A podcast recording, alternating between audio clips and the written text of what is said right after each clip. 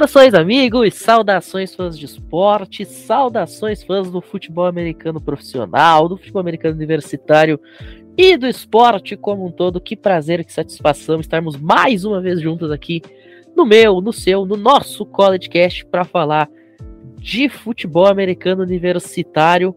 Hoje, dia 15 de agosto, estamos chegando com a preview da Pac-12. Senhores, faltam menos de duas semanas completas para o começo do college football. Tá chegando a hora de a gente voltar a ver a bola voando nos campos universitários ao redor da Grande América. E hoje a gente vai falar aí dos times que fazem a alegria da nossa madrugada, né? O Pac-12 After Dark, aqueles jogos que começam às 11h30 da noite, isso quando começa cedo. É, vamos falar então aí dessas 12 times. É bem verdade que a Pac-12 tá com um momento bastante turbulento, né? Quem se lembra aí que no mês passado a gente fez um episódio falando sobre a polêmica saída de UCLA e de USC da conferência. Mas, como dizem na Broadway, o show tem que continuar. E pelo menos por alguns aninhos aí, a Pac-12 vai continuar fazendo parte dos nossos sábados. Hoje, episódio número 56, portanto, como já falado, né, preview da Pac-12. E o meu primeiro boa noite de hoje vai pro nosso torcedor de Pac-12 aqui no College Cast, Rafa Menoncin, diretamente da USC Trojans. Muito boa noite. E como eu falei em off aqui, tenta não falar de 30 minutos do seu time, tá ótimo. Fala, Pinho. Beleza? Abraço pro Otávio, pro Felipe que tá com a gente aqui hoje. E pois é, né? É mais uma prévia da Pac-12. É, a gente não sabe até quando nós iremos fazer isso, mas pelo menos até esse ano e o ano que vem nós estamos aqui para ajudar o pessoal a se informar. É um ano bem complicado para a conferência, que nem já comentou no outro episódio, e vamos ver no que acontece no desenrolar. Será que teremos um canto do cisne da conferência nas próximas duas temporadas? Se vai ter o canto do cisne, eu não sei. Mas tem bastante ave, né? Tem o canto do pato. Enfim, dá para fazer um monte de, de coisa a cantar por aí. O nosso torcedor de CLA não tá aqui presente, infelizmente, né? Que seria o Jorge Assireu. Mas a gente trouxe uma galera aí para falar de Pac-12 hoje. Primeiramente, Felipe Michalski.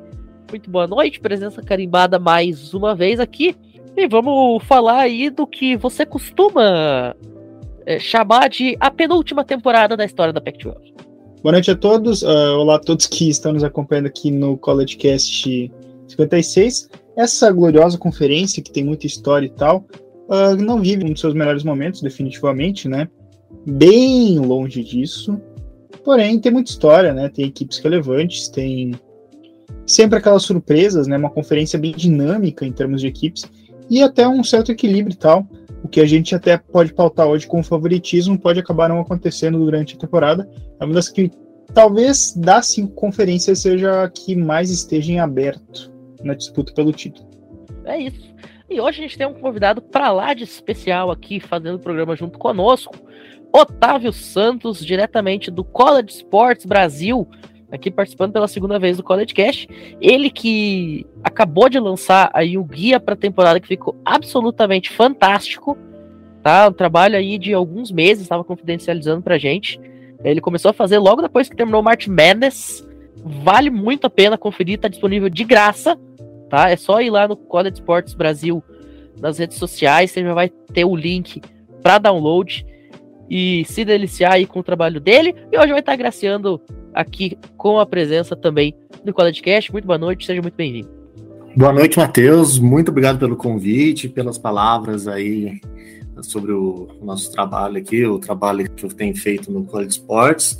Mas hoje o assunto é Pac-12 After Dark. Mentira, por enquanto ainda não. É só uma nossa preview aqui da, dos 12 times, por enquanto, que fazem parte dessa conferência, que eu gosto muito. Eu torço para Oregon. Então, essa conferência já se provou uma maluquice. Falando em March Madness, né? Aqui é quase a, um March Madness em forma de conferência, porque é um tiroteio, todo mundo se, se abate aí e acaba ninguém indo para os playoffs.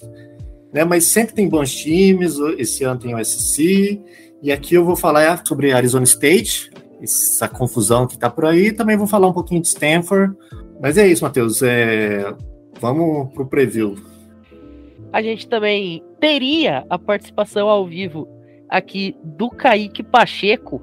Porém, ele chegou a entrar aqui na, na chamada que a gente está fazendo a gravação. E minutos antes de a gente começar a gravação de forma efetiva, ele disse: Gente, acabou de acontecer um imprevisto, vou ter que sair. A bolsa estourou e eu vou ser tio. Então o Kaique vai deixar o áudio dele aqui gravado também, razão de força maior. A exemplo da Tawane Rodrigues, que também não pôde estar presente, mas também está deixando o um recadinho dela. Olá, você que me escuta e nos escuta. Olá, meus amigos de bancada. Prazerzão estar aqui com vocês mais uma vez no CollegeCast, dessa vez um preview da Pac-12. Hoje eu vou falar sobre Arizona, sobre Washington e Oregon, né, que são três universidades aí com algumas novidades, então vai ser interessante a gente abordar esse tema aí. Boa noite, Pinho, boa noite a todo mundo que está escutando, boa noite aos colegas aqui da mesa. É novamente um prazer estar aqui conversando sobre futebol americano, sobre college com vocês. E vamos aí falar da Pac-12, né? Sem palavras para essa conferência. Muito bem, e agora sim é hora de a gente começar a falar sobre o Pac-12, a conferência canibal, como eu costumo brincar, né? A conferência de todo mundo se mata, todo mundo ganha de todo mundo e ninguém vai a lugar nenhum por conta disso. Agora, para começar a falar dessa temporada de 2022, vamos abrir com o time que talvez seja o grande candidato a ir a algum lugar de especial, né? Rafael Menoncin, vamos comentar aqui sobre o teu time, sobre a USC Trojans, uma temporada de reconstrução de maneira absolutamente fantástica por parte do Lincoln Riley. Tá pegando um programa que já há muito tempo não consegue ser tão relevante a nível nacional. E aí ele chegou, sacudiu a poeira, trouxe metade do planeta e do nada, o SC hoje já é um time candidato a ganhar o Heisman e quiçá até aparecer na final nacional. Muito boa noite, Pinho, mais uma vez. E gostaria de começar é, dando complemento ao que você falou. Tem uma frase que eu gosto bastante em inglês que é, é assim: You can't lose in LA. Você não pode perder em Los Angeles. Porque é uma cidade que tem muita coisa para se fazer, é um entretenimento muito grande, tem vários times. E um time como a US Trojans não poderia ficar tanto tempo no ostracismo assim, porque a concorrência lá é muito grande. Ano passado, o USC teve a sua pior temporada desde 1991 e o time pensou assim: ah, se a gente quer continuar se mantendo relevante, se a gente quer continuar tendo público, quer continuar tendo audiência, a gente vai ter que investir pesado e se esforçar o máximo possível para ter esse retorno que a gente tanto espera. Para isso, a USC, como eu já falei, mexeu os seus pauzinhos, né? Primeira aquisição, primeira peça dessa reconstrução, o alicerce, podemos dizer assim, foi a contratação do Lincoln Riley, que estava lá em Oklahoma, fez um trabalho bem decente lá, produziu dois quarterbacks campeões de Heisman, e ano passado teve uma temporada de altos e baixos lá. Teve toda aquela controvérsia com o Spencer Rattler, o Caleb Williams entrou no meio da temporada. E é, Oklahoma não acabou indo para lugar nenhum. E bem no final, o Lincoln Riley pulou fora do barco e foi para USC. O USC prometeu o mundo para ele, que vai construir a meca do futebol americano lá em Los Angeles para ele e tudo isso acabou atraindo. Lincoln Riley acabou levando a gangue com ele, né? Ele não, não veio sozinho. Entre eles, eu acho que um dos mais notáveis foi o Caleb Williams, né? Que era produto dele lá em Oklahoma, estava sendo lapidado por ele lá. Agora vai para USC para ser o quarterback que pode alçar o time para voos maiores. USC, no geral, tem um schedule relativamente fácil, se for pensar, vai pegar muitos times da Pac-12, que não é muito desafiador, digamos assim apesar de ano passado ter penado, é, jogos complicados mesmo. O USC tem, tem só Utah lá em Salt Lake City, é, jogando lá em Utah, no Rice Eccles Stadium. Pode ser um jogo que pode definir o time que vai ou não para a final de conferência da Pac-12 em Vegas.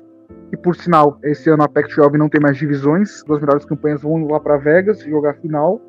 E o USC, na minha opinião, falando até sem clubismo, até o que é meio difícil para mim, mas tem motivos para se empolgar sim. Em Vegas, para ter noção, a aposta que mais se tem para ganhar o College Football Playoff, para ganhar, não é nem para chegar, é para ganhar, é USC. Primeiro que o pessoal tá emocionado, que tem um payout alto, tudo.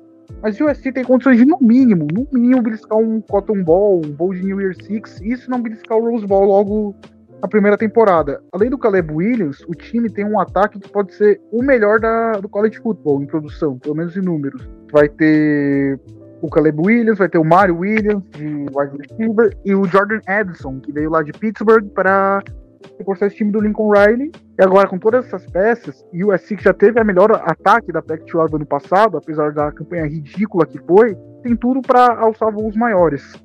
Se o time quiser brigar pelo College Football Playoff, um jogo chave é contra Notre Dame. Se eles ganharem Notre Dame, e por sinal, essa é a primeira vez que o jogo é em Los Angeles desde 2018, quatro anos sem ter a rivalidade na cidade, né? Por conta de Covid, pandemia, eles querem o que é feito antes.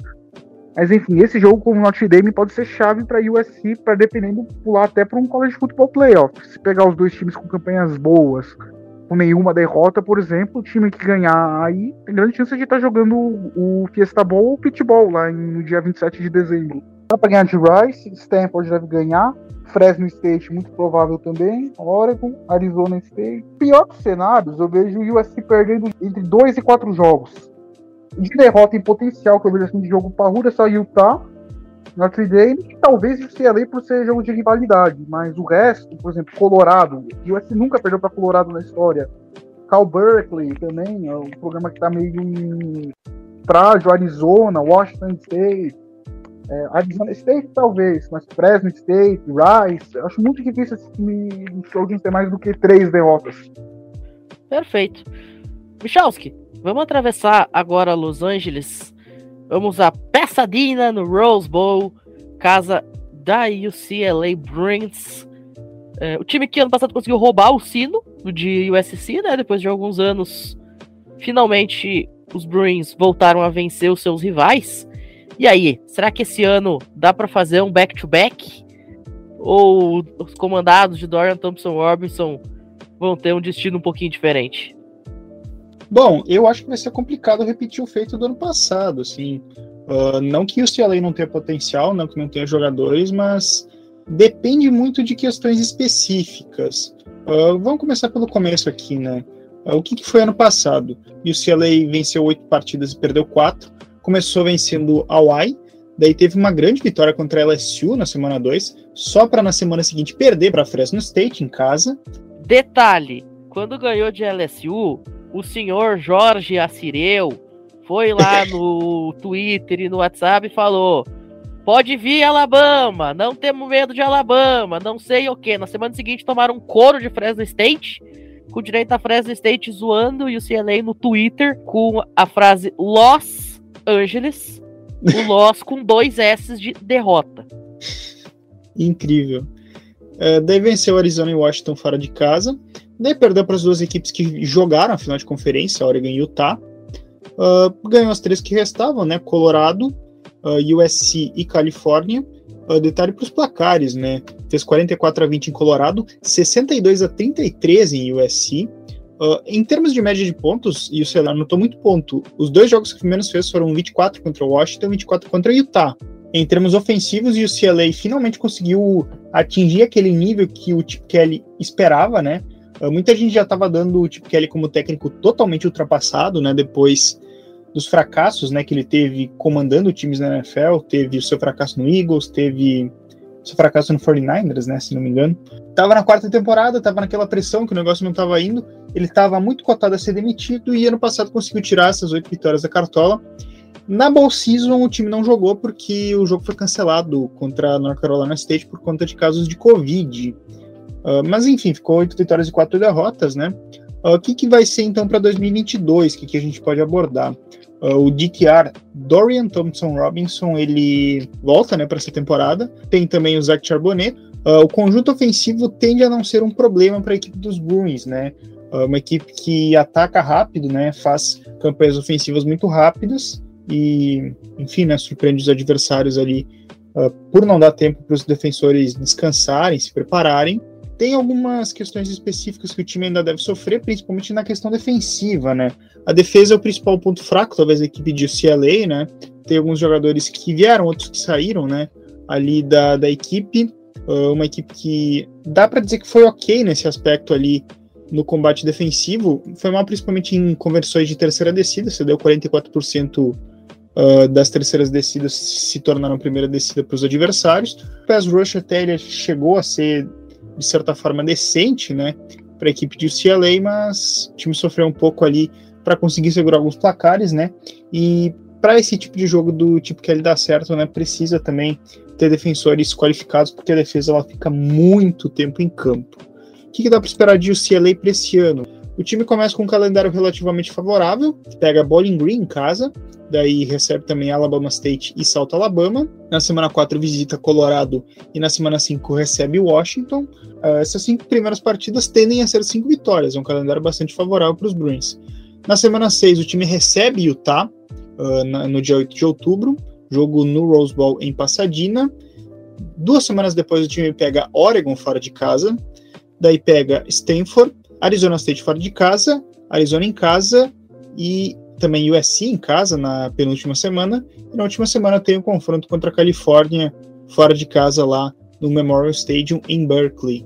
O que, que dá para palpitar aqui desse calendário? Eu botaria entre 8 e 9 vitórias aqui, um calendário que eu ainda acho que o CLA não está pronta para conseguir brigar por esse título de conferência, porque falta um pouquinho de qualidade ali, um tempero a mais para conseguir atingir o nível que Utah tem, que Oregon tem, que talvez até USC tenha, a gente não sabe, e é muito incógnita do que a gente pode esperar, o que não dá para esperar. Eu acho que assim, duelos ali contra Utah, Oregon e USC tendem a ser duelos que o time possa perder. Tem um duelo também difícil fora de casa contra a Arizona State, que nunca dá para se desconsiderar. E Califórnia também na última semana, depende muito de como vai estar o ânimo de UCLA, depende muito de como vai estar o contexto.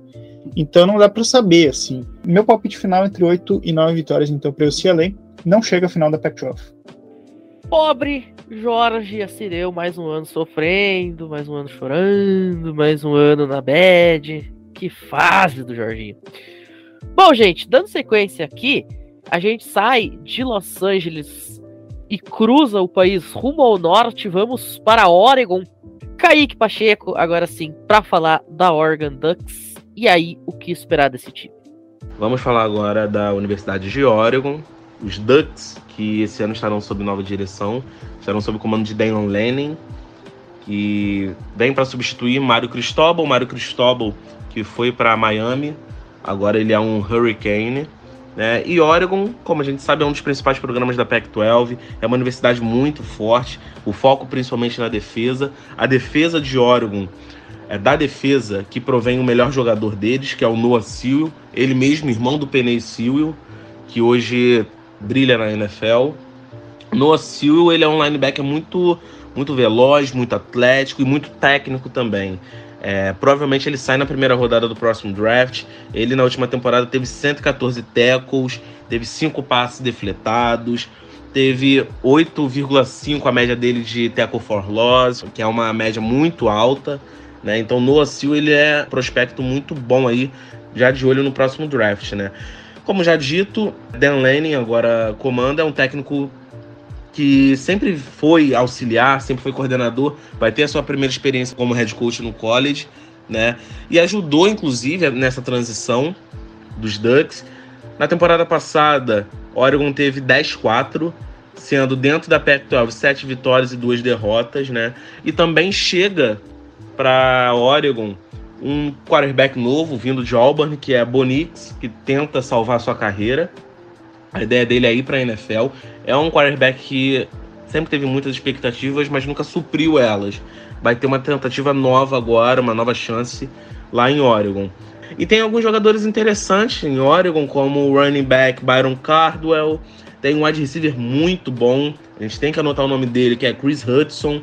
Ele é muito veloz, muito ágil, bom corredor de rota. Pode fazer barulho nessa temporada. A NFL está de olho nele. A linha ofensiva comandada pelo TJ Bass, muito bom tackle, é um excelente tackle também, aí para a gente observar para o draft.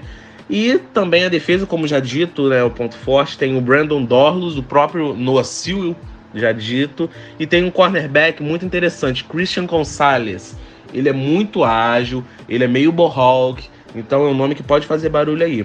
O calendário de Oregon é um calendário ok, a expectativa ali é de 9 vitórias, 10. Dá para alcançar um bowl grande. Começa contra a Georgia, atual campeã universitária. Mas enfrenta, por exemplo, East Washington, enfrenta a enfraquecida BYU, enfrenta Stanford, Oregon State.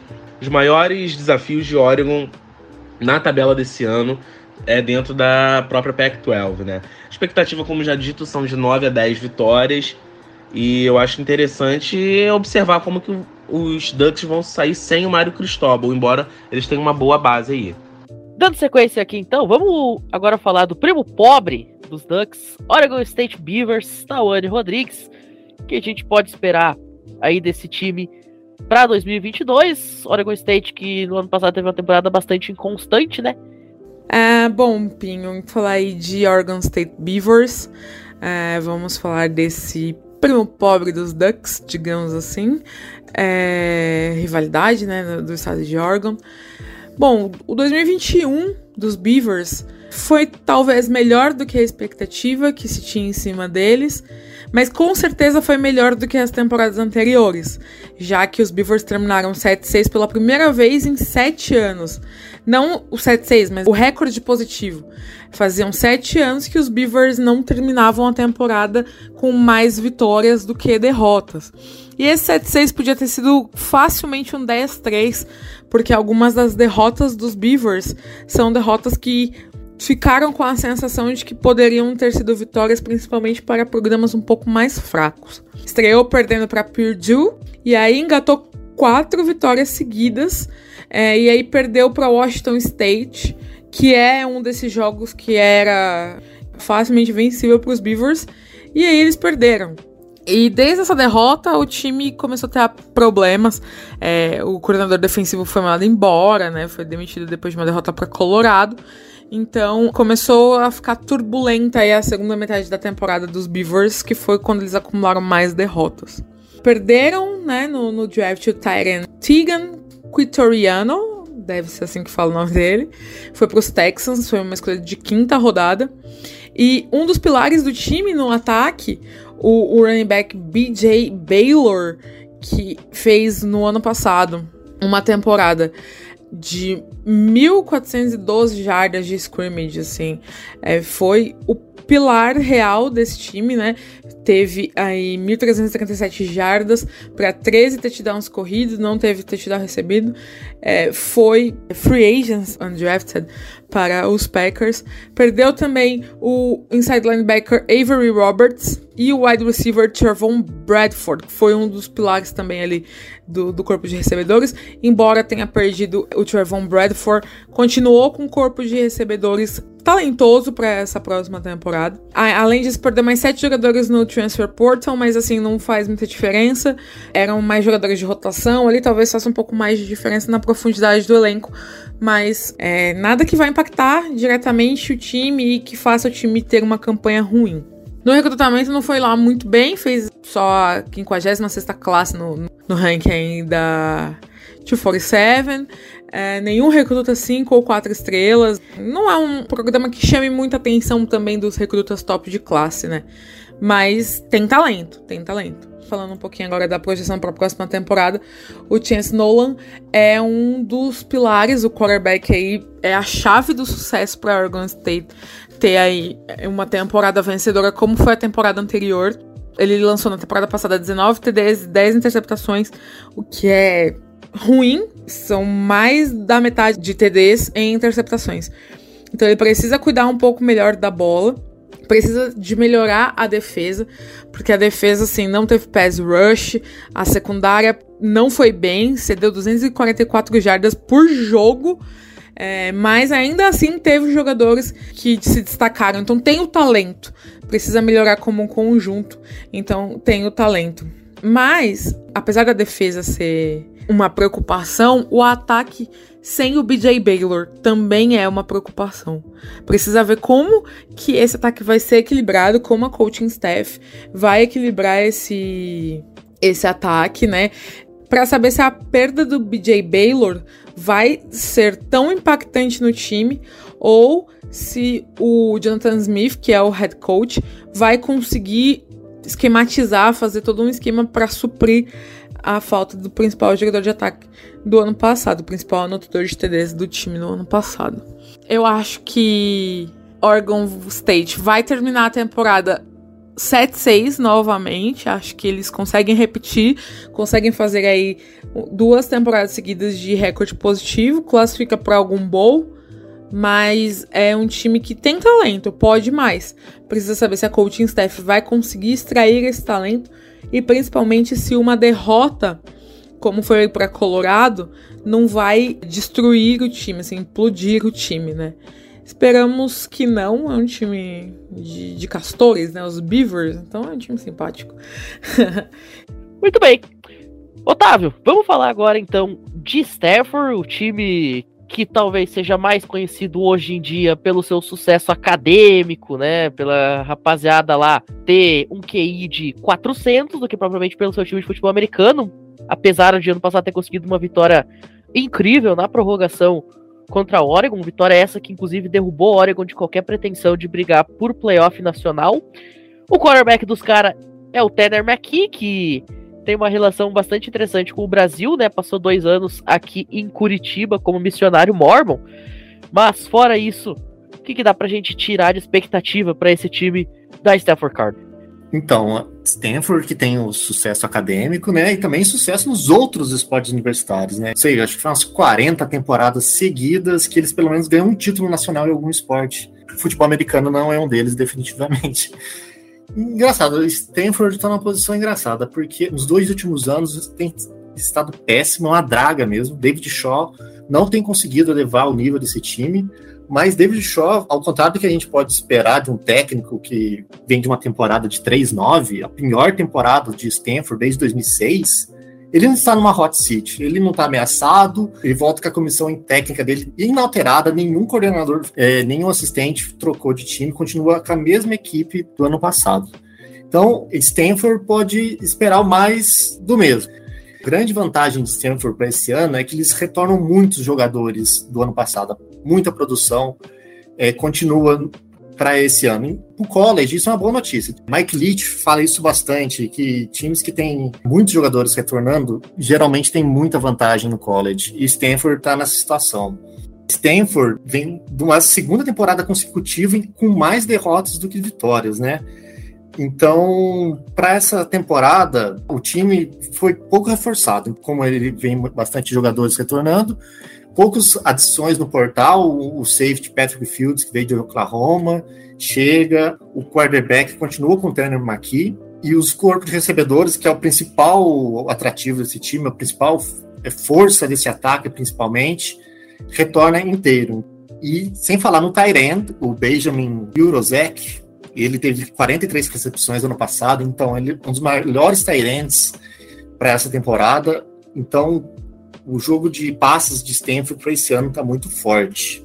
Ah, só uma coisa que eu queria retomar também é que Stanford, nesses dois anos que tem um desempenho bem abaixo do que eles vinham apresentando nos anos de David Shaw, desde que ele está no programa em 2006, né, que como coordenador, é que o David Shaw fala muito que a Covid atrapalhou muito os treinamentos, porque a Califórnia, principalmente as escolas da Bay Area lá, foram muito afetadas pela Covid, porque lá as restrições foram mais rigorosas do que em outros lugares do país.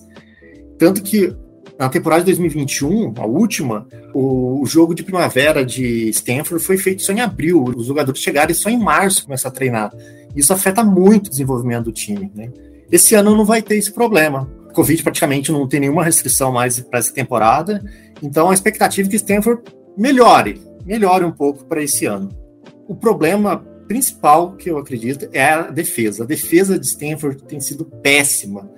Por três anos seguidos, ela está figurando entre as piores do país. O principal problema que eu acho que na Stanford é a linha defensiva. Eles têm apenas seis jogadores bolsistas na linha defensiva. Seis.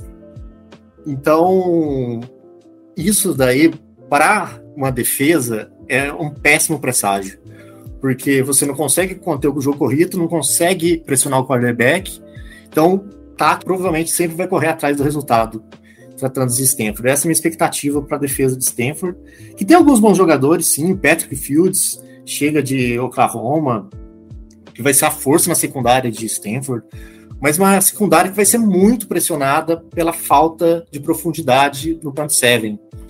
Então, não acredito que a defesa de Stanford deixará a parte de baixo de desempenho do college. Então, acredito que é uma expectativa razoável, uma grande boa vontade, é umas cinco vitórias para Stanford. no calendário deles, tem Colgate, fácil, mas aí perde para o SC, eu acho que perde para Washington, Oregon, Oregon State. Eu acho que eles têm condições de vencer Arizona State e Cal. Eu acho que as vitórias que eu, com boa vontade, eu acredito que eles possam ter, assim. Então, melhor, quatro vitórias, eu acho que é a melhor expectativa para esse time para 2022. É, as únicas alegrias do Tanner McKee esse ano vão ser com a Lauren Rasmussen mesmo, né? Ele que acabou de casar, coitado do menino, pensando em futebol americano. Inclusive, você falou aí que eles estreiam contra Colgate, que é um jogo fácil. Cara, saiu o top 25 da FCS. Colgate não tá no top 25 da FCS. Então, por aí já dá pra tirar o tamanho do talento que tem na faculdade da pasta de dente. Misha, vamos falar agora da Cal Berkeley, então. Outro time que já faz muito tempo que não aparece nesse cenário. Que saudades de Aaron Rodgers pessoal lá dos Golden Bears lamenta-se a todo fim de semana. O que a gente pode esperar além de mais lamentações, choro, gritaria e etc. Bom, Cal Berkeley deu um pouquinho de azar na temporada passada, né? 2020 tinha sido um ano muito ruim.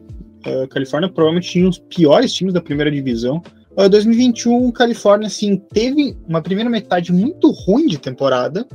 E a segunda metade o time foi muito bem, só que daí também deu azar e acabou perdendo a sua possibilidade de jogar ball season. Até vamos repassar que foi 2021.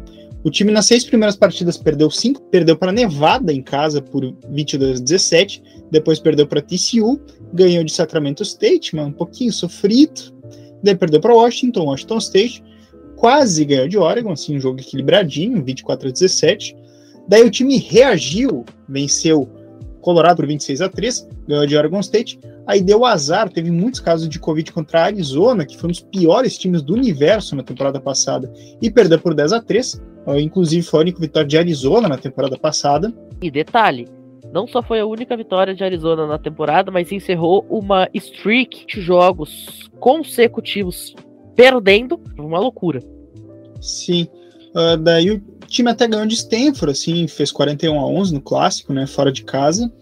Daí perdeu para o UCLA por 42 a 14. Daí o time já estava sem chances de ball season, 4-7. E na última semana ganhou de USC por 24 a 14. Então fechou essa temporada com 5-7. Dava para ter ido para ball season, né? O time deu um pouco de azar e faltou competência na primeira metade. Bom, o que, que dá para esperar para a Califórnia em 2022? O time, assim, ele é um, não é um time ruim, ele tem algumas melhoras ali, tem outras perdas também, assim. É um time, de certa forma, decente, se a gente for analisar. O time, ofensivamente, ele vai ter uma novidade que vai ser o quarterback Jack Plummer, que vem transferido de Purdue. Ele substitui o Chase Gerbers na posição de quarterback. O time, assim, ele até costuma ir bem no início das partidas, mas depois acaba sofrendo um pouco, né? Uh, no jogo terrestre, nós vamos ter uh, agora o Damon Moore, provavelmente como líder do jogo terrestre, que ano passado tinha como líder Christopher Brooks, que acabou então deixando a universidade, acabou o tempo de faculdade para ele.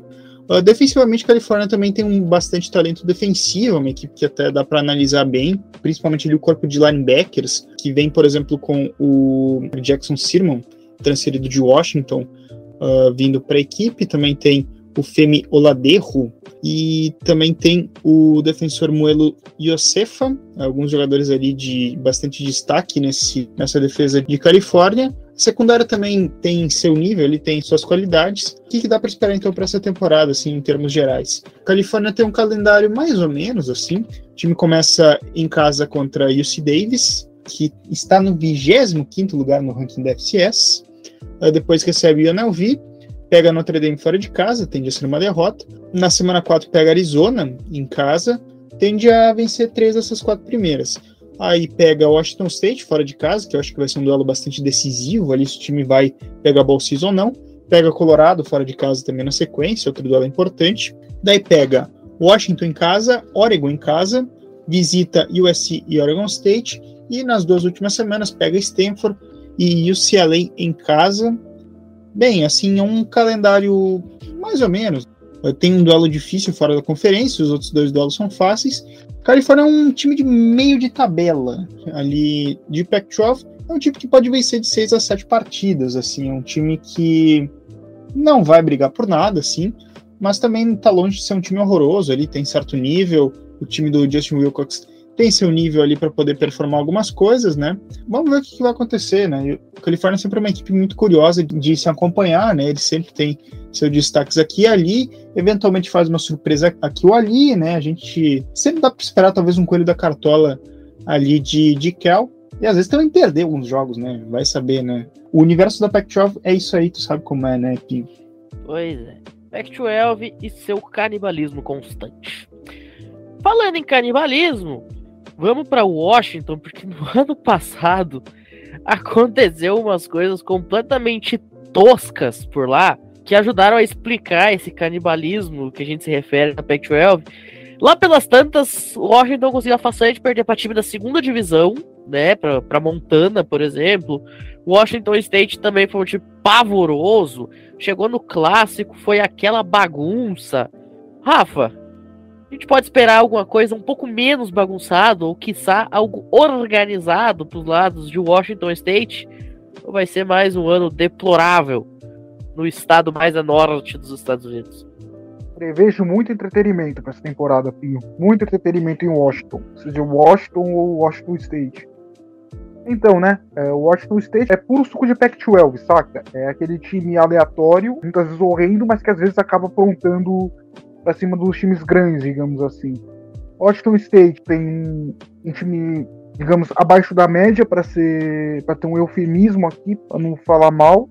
Eles trouxeram um quarterback que jogava na FCS, Cameron Ward, para ser o titular deles nessa temporada.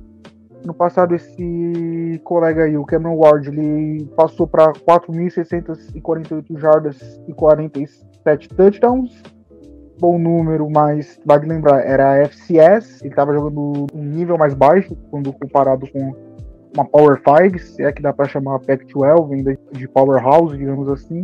O quarterback ele não é aprovado, mas ele pode acabar aprontando. Porém, eles perderam alguns running backs, algumas peças importantes do backfield, como o Max Borg e o Dion McIntosh, foram transferidos ou draft, se não me engano. Um dos grandes incógnitas para essa temporada de Washington State é a linha ofensiva. Eles perderam alguns titulares como o Jared Kingston, que foi bom em alguns jogos, jogava como guard tackle. Mas eles trouxeram alguns caras de North Colorado e o Garrett Staples foi all na Big Sky. Então, cara, sendo muito otimista, eu acho que traçar uma margem, né? Entre 4 e 6 vitórias para Washington State, sendo otimista. Como eu falei, é o time suco de Pac-12, é puro suco da conferência, é o retrato, como eu gosto de falar. É um time que tecnicamente é inferior aos seus concorrentes, mas que tem condição de, num jogo ou outro bem aleatório, aprontar.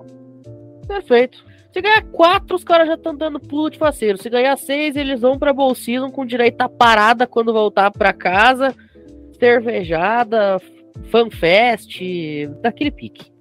Bom, vamos agora para Washington, time que estava no top 20 nacional, badalado, vamos ser campeão da Pac-12, vamos desbancar a Oregon, porque não sei o que, não sei das quantas. Primeira rodada, os caras perderam em casa de Montana, já se foi o boi com as cordas, e depois foi só ladeira abaixo. Kaique, o que, que dá pra gente prever aí dessa temporada dos Huskies? Time que tá querendo, obviamente, dar a volta por cima depois dessa temporada, no mínimo, no mínimo, curiosa e decepcionante. E aí? Muito bem, vamos falar agora de Washington, a maior do estado, né? Porque tem duas universidades, Washington e Washington State, né? E os Huskies, que alguns anos atrás estiveram na final universitária, estiveram na final nacional, né? Não vem de uma temporada muito boa, quatro vitórias, oito derrotas, três vitórias e seis derrotas dentro da Pac-12, né? Um ano esquecível tanto que trocaram o comando técnico, também estão sob nova direção. É, os Huskies agora tem Kalen DeBoer como novo head coach. Ele é um técnico que é muito ataque, tem muito conhecimento de ataque, montou um ataque explosivo em Fresno State, né? E inclusive o ataque de Washington é uma incógnita, porque tem a disputa de quarterback. Por exemplo, tem Michael Penix Jr. vindo de Indiana é, disputando a titularidade ali com Sam Howard e o Dylan Morris. Porém, a expectativa é que Michael Penix Jr. vença essa disputa, até por ter o melhor braço, um braço que se adeque mais ao plano de jogo de Kellen DeBoer. Porém, é, Sam Howard e o Dylan Morris não pretendem deixar barato essa disputa, não. São quarterbacks que não são ruins, têm certo talento, então a disputa tem tudo para engrandecer ali o ataque, né? E eles também têm um wide receiver muito bom, que é o Jalen McMillan, que já fez barulho na última temporada, embora ele venha de uma temporada de 2020, que ele foi redshirt na última temporada, ele teve uma lesão, mas os poucos jogos que ele jogou, ele recebeu para 470 jardas e 3 touchdowns, o que é um número considerável para ele que vinha de lesão, né? E o Washington tem alguns nomes interessantes também. Por exemplo, na defesa tem o Zion Tupuola Fetui, que é muito bom. Tem um safety, o Asa Turner, também muito ágil, sabe ler direitinho o ataque, né? Inclusive teve algumas interceptações interessantes na última temporada. Então é muito interessante. E a defesa de Washington é uma defesa sólida, tanto que a melhor média de passe cedida foi de Washington. Eles cederam 143 a média por jogo, né? Então tiveram uma defesa sólida que pretende se repetir.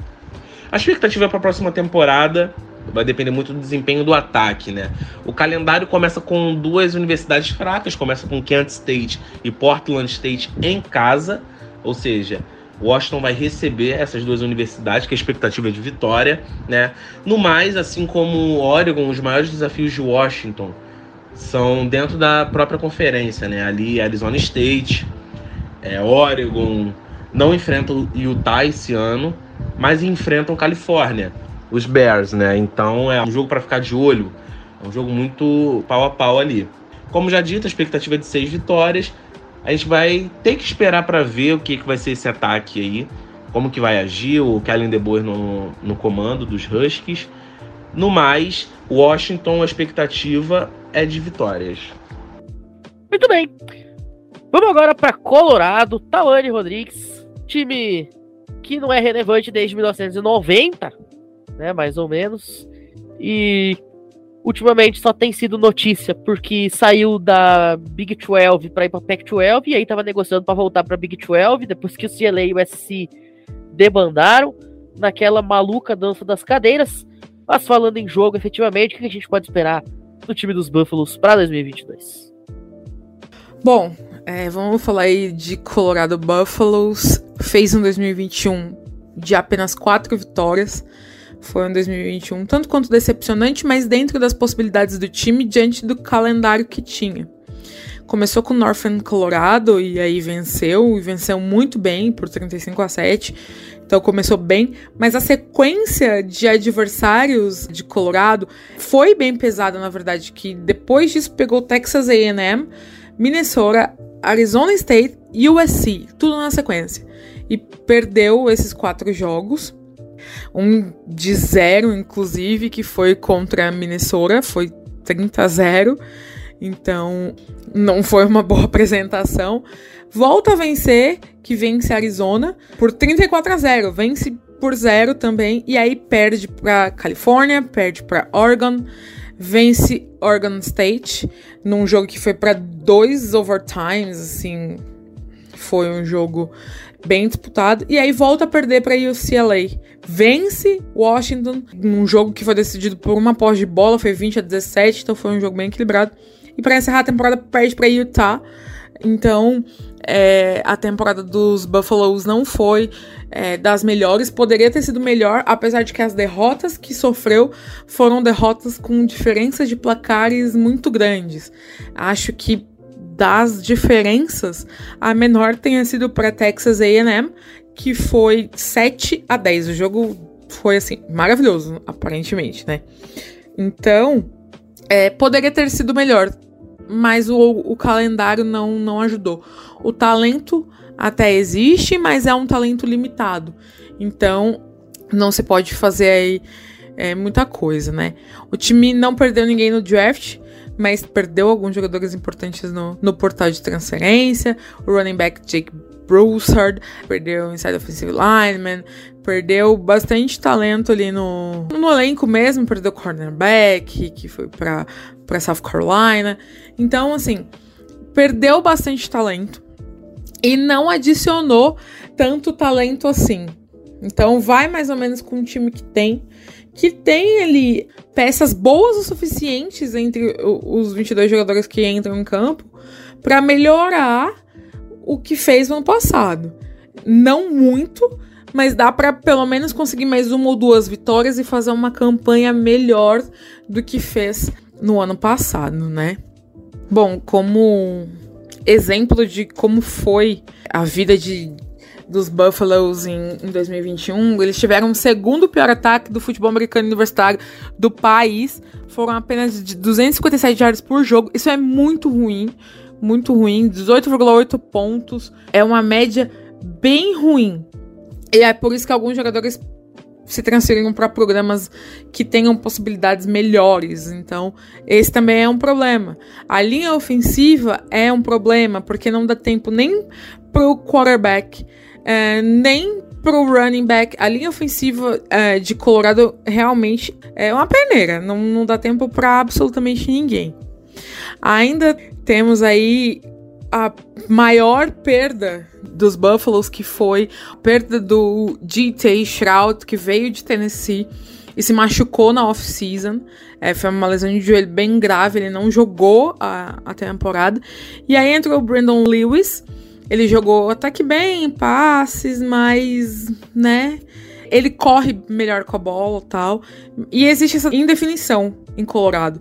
Quem que tá assumindo o posto de quarterback titular é o J.T. Shroud, é o Lewis, quem vai comandar esse ataque?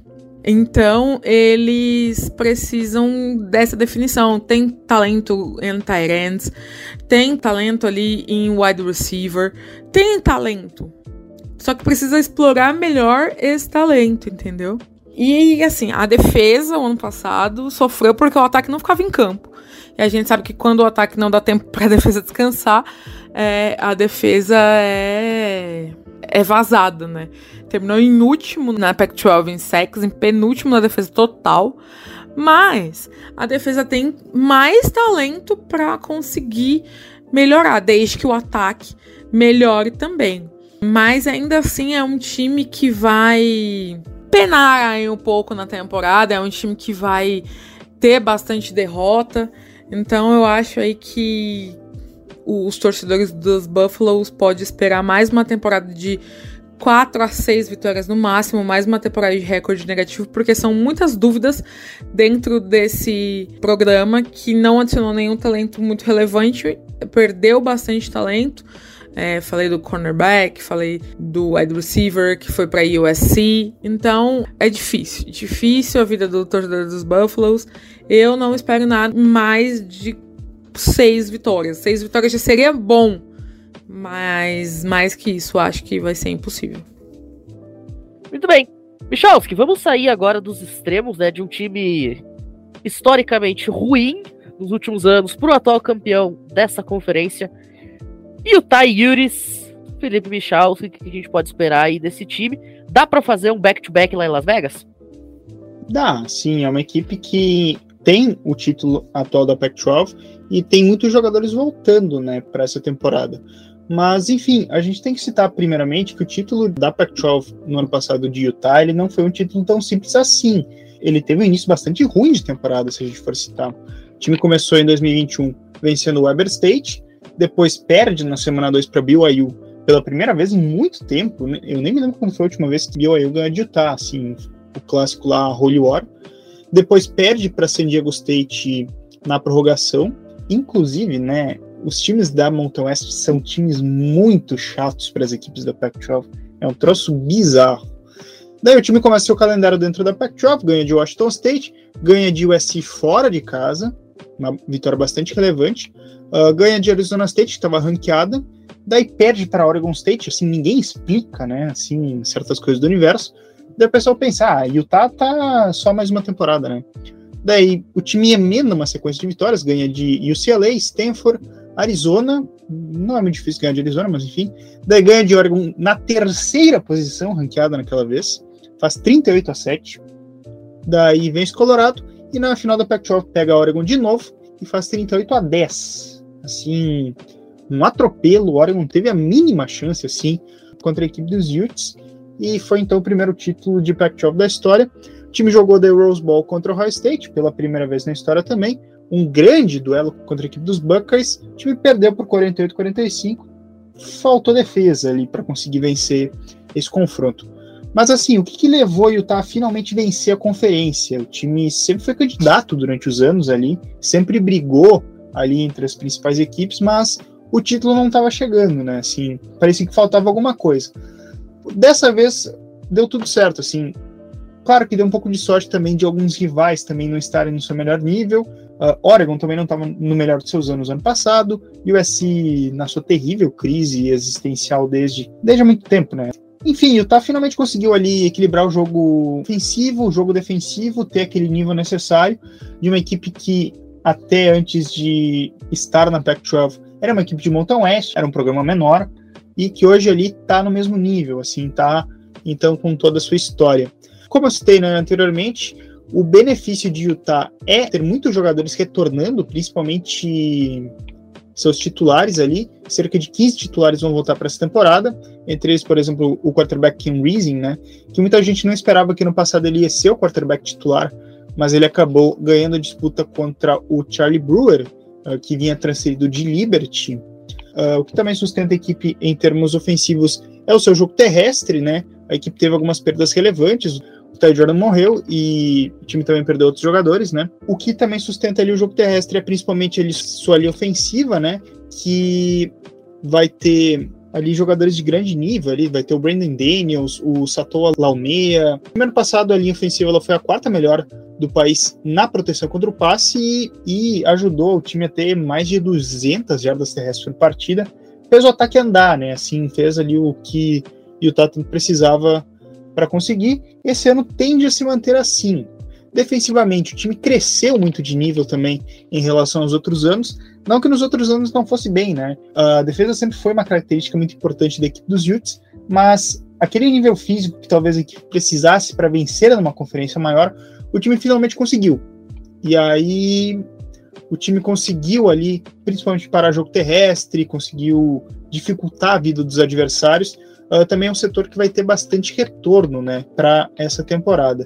Um jogador que se transferiu bastante relevante, né, para a equipe de Utah é o linebacker Mohamed Diamiti. Uh, ele vem, que ele veio de Flórida, né?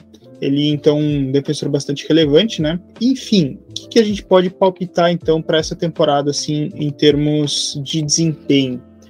Passar aqui o calendário da equipe. O time começa logo com um desafio importante na semana 1, pega a Flórida fora de casa. A Flórida está em reconstrução, mas enfim, né, nunca dá para descartar uma equipe da SEC. Depois recebe Southern Utah, pega San Diego State em casa, vai ter que espantar a bruxa. Uh, daí pega na semana 4 Arizona State, que é um duelo difícil, assim, Arizona State tende a ser uma equipe complicada. Recebe Oregon State, tende a ser uma vitória, mas ano passado o time perdeu, né, para essa equipe. E o CLA é duelo difícil, fora de casa. Recebe o USC, que também é um duelo complicado. Visita o Washington State, que também não é um duelo fácil, a depender de como vai acontecer. Daí o calendário final até que é mais tranquilo. Recebe Arizona, recebe Stanford, visita Oregon fora de casa, que vai ser um duelo bastante importante, e na última semana pega então Colorado, então que é o clássico das equipes da montanha, né, da Pac-12 que tanto se fala, né, as duas últimas equipes que entraram na Pac-12 ali por 2012. Dá para repetir o desempenho do ano passado esse ano? Dá. Agora, é um calendário particularmente difícil, assim, não é um calendário com muitas facilidades. Até mesmo duelos que a gente teoricamente poderia considerar como ganháveis, eles não são tão ganháveis. Flórida, por mais que esteja num processo de reconstrução, é um jogo fora de casa. Você tem que visitar um programa que é muito forte em casa. San Diego State é uma equipe sempre chatinha de se enfrentar, é uma equipe que complica demais a vida dos adversários. Arizona State é um duelo difícil, e o CLA fora de casa também é complicado. Mas eu acho que o jogo chave para Utah nessa temporada eu acho que é o duelo contra a USC porque por mais que o USC seja uma equipe que também esteja em reconstrução, pode ser que o USC naquele momento da temporada, o jogo vai ser no dia 15 de outubro, ali pela semana 7, vai ser aquele duelo que, se o USC estiver muito bem, aquele duelo vai ser decisivo para possivelmente definir finalista de conferência. Porque o USC, numa boa fase, ela consegue botar seu time na final, mesmo sendo um projeto em reconstrução. Se perder esse jogo, o duelo contra Oregon na penúltima semana vira um duelo decisivo. Porque Oregon também é uma equipe que vai brigar. É uma equipe que também precisa se reconstruir? Precisa, mas o que eu quero dizer no fim das contas é que o Utah não pode brincar com esse calendário. É um calendário cheio de surpresinha ali, coisa aqui, coisa ali. E assim, o pessoal botou o Utah no sétimo lugar, eu desconfio um pouco desse sétimo lugar. Eu não colocaria o Utah tão alto.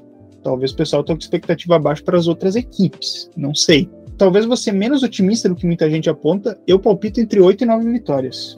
Pode pegar final de conferência com esse desempenho? Pode, mas fica ali no fio da meada. Pode dar como pode não dar. Eu acho que o Utah não volta à final de conferência. Ops, talvez até ousado, se for assim dizer. A temporada passada foi espetacular, mas não é garantia de que isso se repita, porque as outras equipes também estão montando seus projetos. Muito bem. Você comentou sobre a questão do Holy War. A última vitória de BYU para cima de Utah tinha sido em 28 de novembro de 2009, um jogo que foi em Provo. Utah entrou como o time número 18 do país e venceu na prorrogação 26 a 23.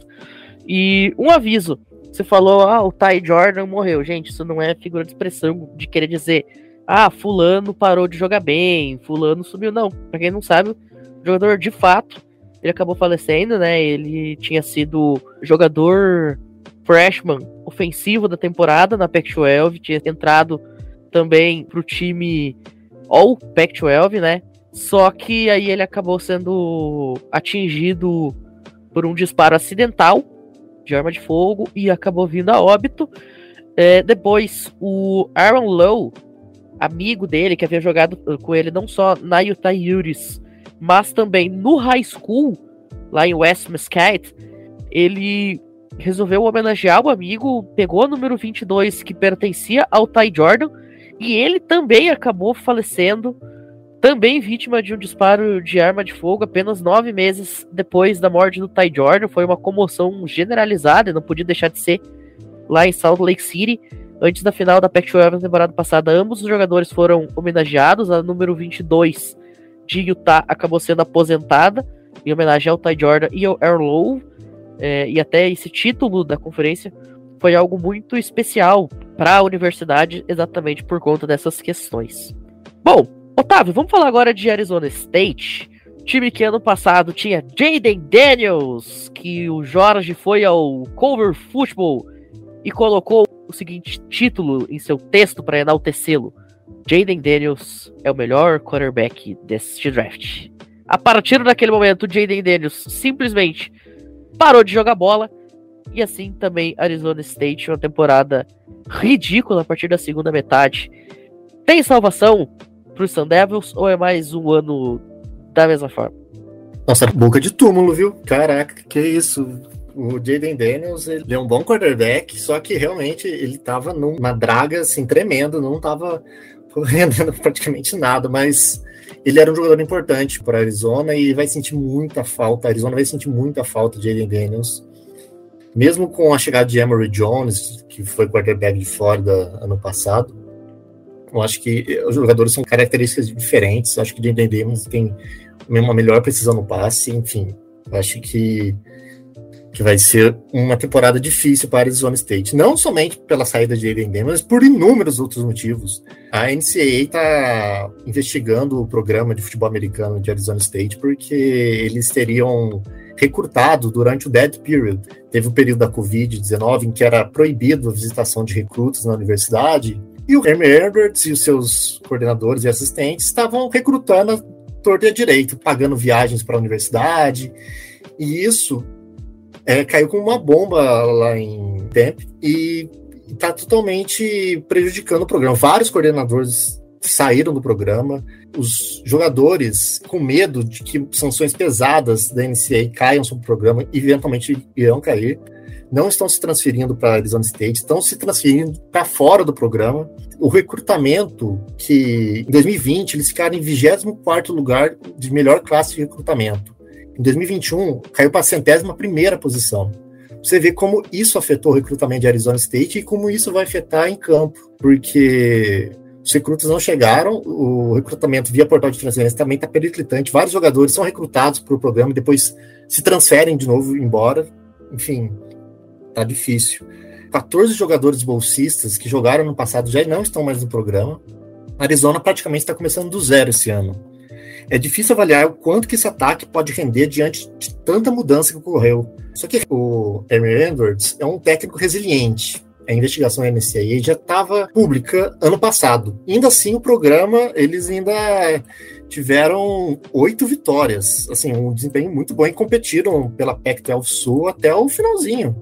Então, ele é um bom treinador, eu acho, o Edwards. Ele sabe conduzir o elenco, só que chega uma hora que não tem o que fazer, né? Eu falei dos quarterbacks, né? O Emory Jones provavelmente vai ser o titular, mas também o, o, Arizona State trouxe de Alabama um reserva de Alabama, Paul Tyson, que estava cotado para ser o titular antes da chegada do Emory Jones, e também provavelmente eles vão competir pela titularidade na Fall Camp, mas acredito que o Paul Tyson vai ser banco mesmo. No running back, o Arizona State perdeu o Rashad White, foi uma escolha de terceira rodada do Tampa Bay Buccaneers, no draft desse ano, né?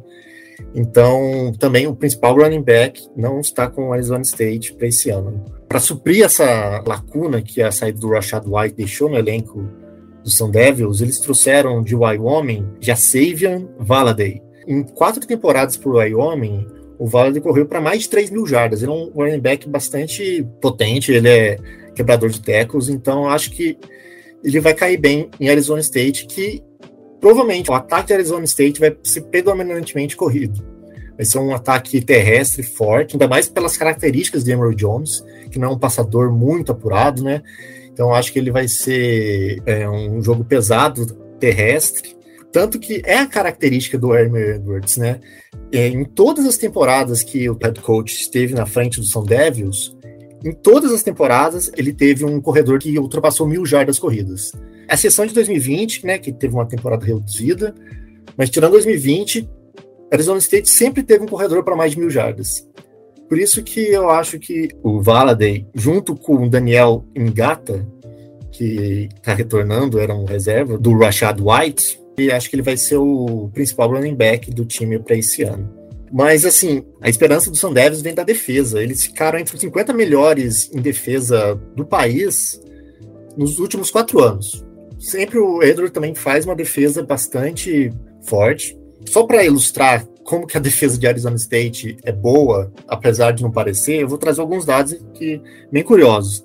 Na temporada passada, eles permitiram 20,8 pontos por partida, a, a defesa, cedeu 20,8 pontos. É a menor número do programa desde 1997. em 2016, os Sanders cederam 33 jogadas para mais de 40 jardas. Em quatro temporadas sob o comando do Edwards, eles permitiram 24 no total.